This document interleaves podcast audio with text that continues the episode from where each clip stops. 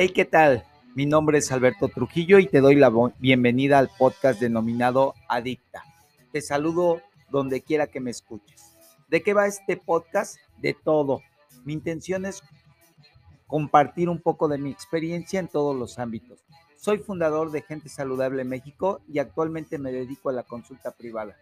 En la fundación me dedico a orientar personas con una condición de salud mental diferente para que puedan encontrar al profesional adecuado y al tratamiento adecuado.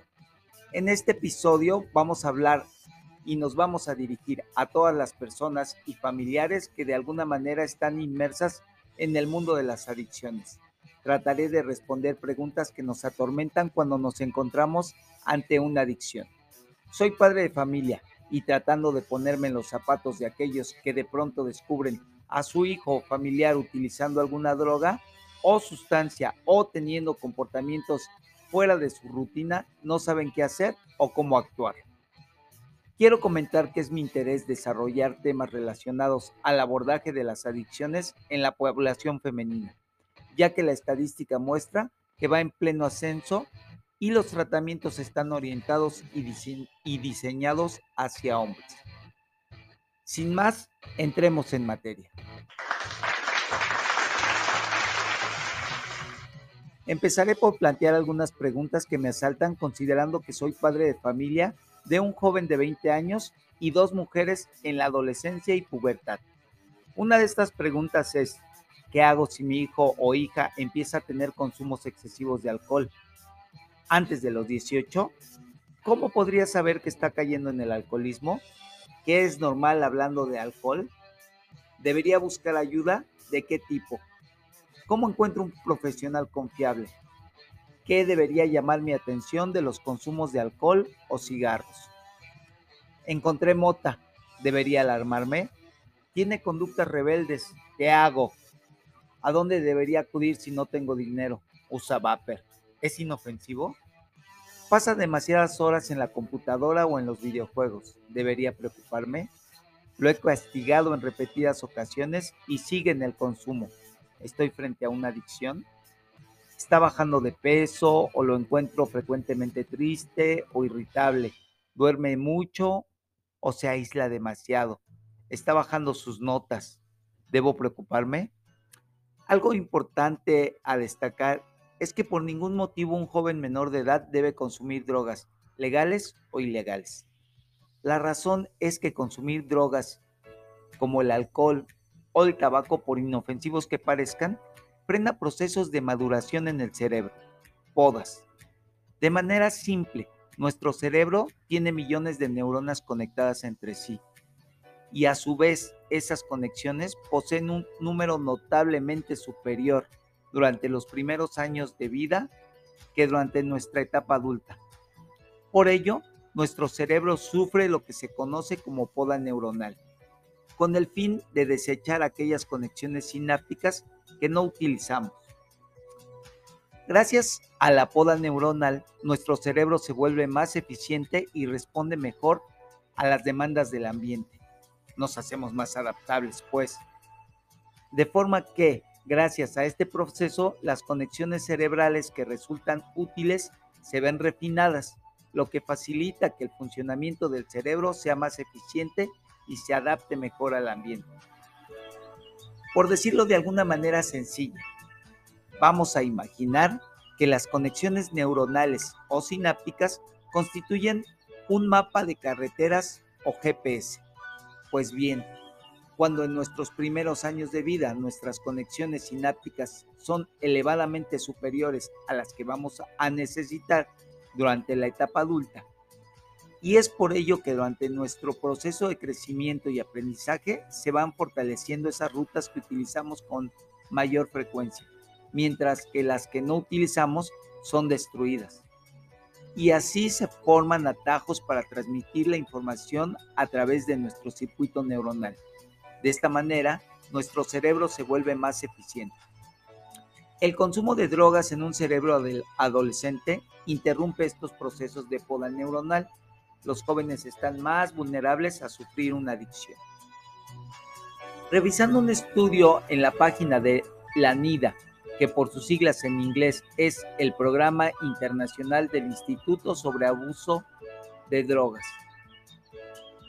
Este estudio realizado en 2021, los resultados para 10 drogas refieren que el primer uso indebido de medicamentos recetados, y aquí voy a hacer un alto, no vamos a satanizar el uso de medicamentos controlados y o estimulantes. Se suelen usar para TDAH, que es trastorno por déficit de la atención con hiperactividad, para depresión o ansiedad en jóvenes y en niños. Pero debemos ser muy cuidadosos y lo mejor es tener un diagnóstico certero para que el fármaco cumpla con su función y traiga los beneficios al paciente.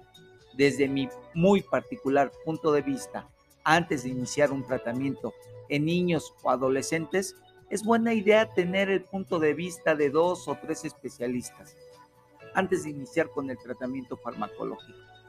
Regresamos a los resultados. Algunos de los números arrojaron que el porcentaje de jóvenes que desarrollan eh, un trastorno por abuso de drogas es más alto entre adolescentes entre 12 y 17 años que entre los adultos jóvenes de 18 a 25. Además, el 30% de adultos jóvenes desarrollaron un trastorno por consumo de heroína y el 25% desarrollan un trastorno por consumo de metanfetamina un año después de consumir por primera vez heroína o metanfetamina. Otros números que me llamaron la atención es que el 11.2% de los adolescentes tenían un trastorno por consumo de opioides recetados versus el 6.9% de los adultos jóvenes. Una relación de 60-40. Esto refuerza lo que comenté allá en, en otro momento, el cerebro de un adolescente es mucho más vulnerable. Otros números. El 13.9% de los adolescentes tenían un trastorno por consumo de estimulantes recetados versus el 3.9 de los adultos jóvenes.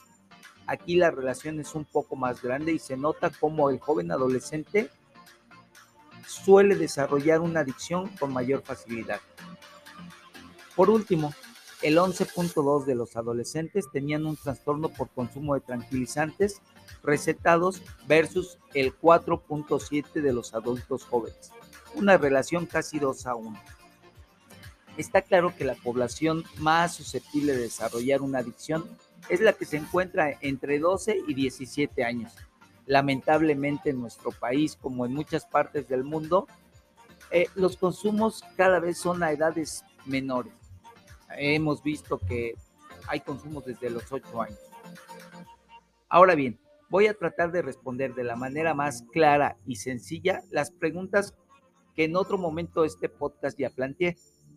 La primera, ¿cómo podría saber que mi hijo o familiar está cayendo en el alcoholismo? Una de las cosas más sencillas que podemos observar es cómo el consumo de alcohol afecta en todos los ámbitos de la persona. ¿Qué puedes observar?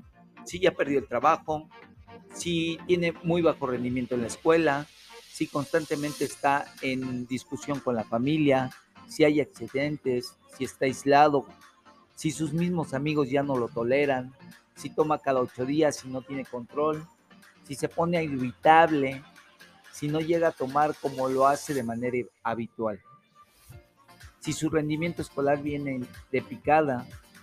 Si tu respuesta es sí a la mayoría de estas afirmaciones, es muy probable que estés delante de una adicción o muy cerca de que caiga en ella. Segunda pregunta. ¿Qué es normal hablando de consumo de alcohol? Ok. Dos tragos estándar que son dos cervezas o dos copas con una onza de alcohol y no deberían de rebasar nueve por semana, siempre y cuando no sean menores de edad. Recuerda que esto los va a predisponer a desarrollar una adicción. ¿Debería buscar ayuda? Si tu respuesta es sí a las dos preguntas anteriores, por supuesto que deberías buscar ayuda. ¿De qué tipo?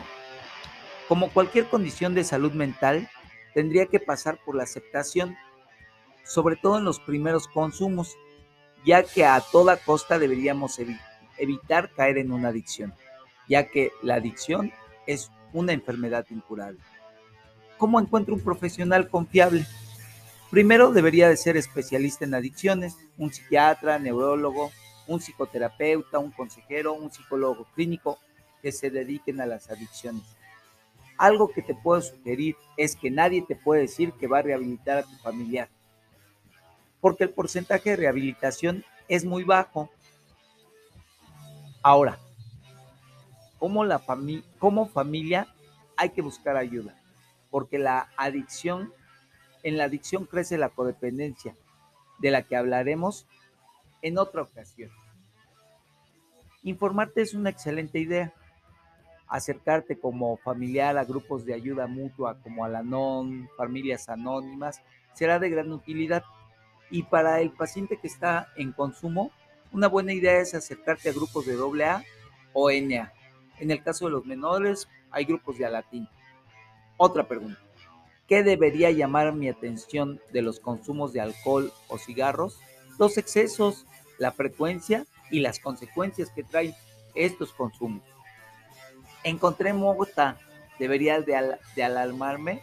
Sí, muchos jóvenes se empiezan a volver descuidados porque no saben cómo pedir ayuda y la forma que encuentran es dejar la droga a la vista.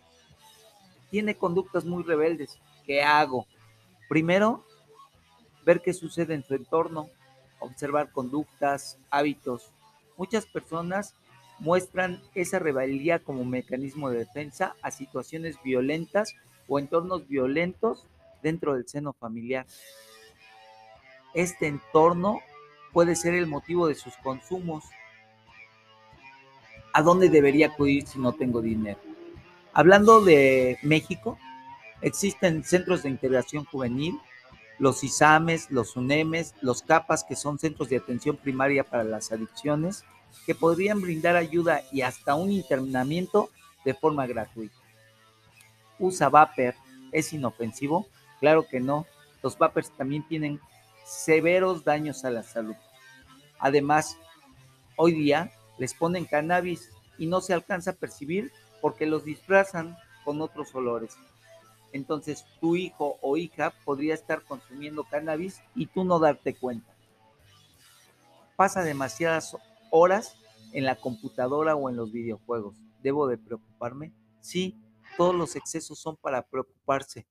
Y recuerda que en el caso de los videojuegos ya está considerada como una adicción a, como una adicción no como una adicción comportamental o adicciones a proceso.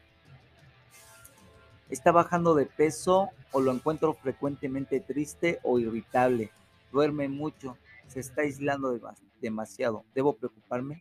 Sí, cualquier cambio que llame tu atención debe considerarse y, hacer, y acércate a tu familiar, platica con él. Espero que esta información te haya sido de, utilidad y que te, y te pueda dar un norte si es que estás en los supuestos de las preguntas que yo planteé aquí. La intención de este podcast es sembrar la semilla de la duda para que puedas evitar una situación que se te puede salir de control. Mi nombre es Alberto Trujillo y fue un placer estar contigo en estos minutos. No olvides seguirnos en Fundación Gente Saludable México o en Instagram por Conciencia Saludable. Nos vemos hasta la próxima.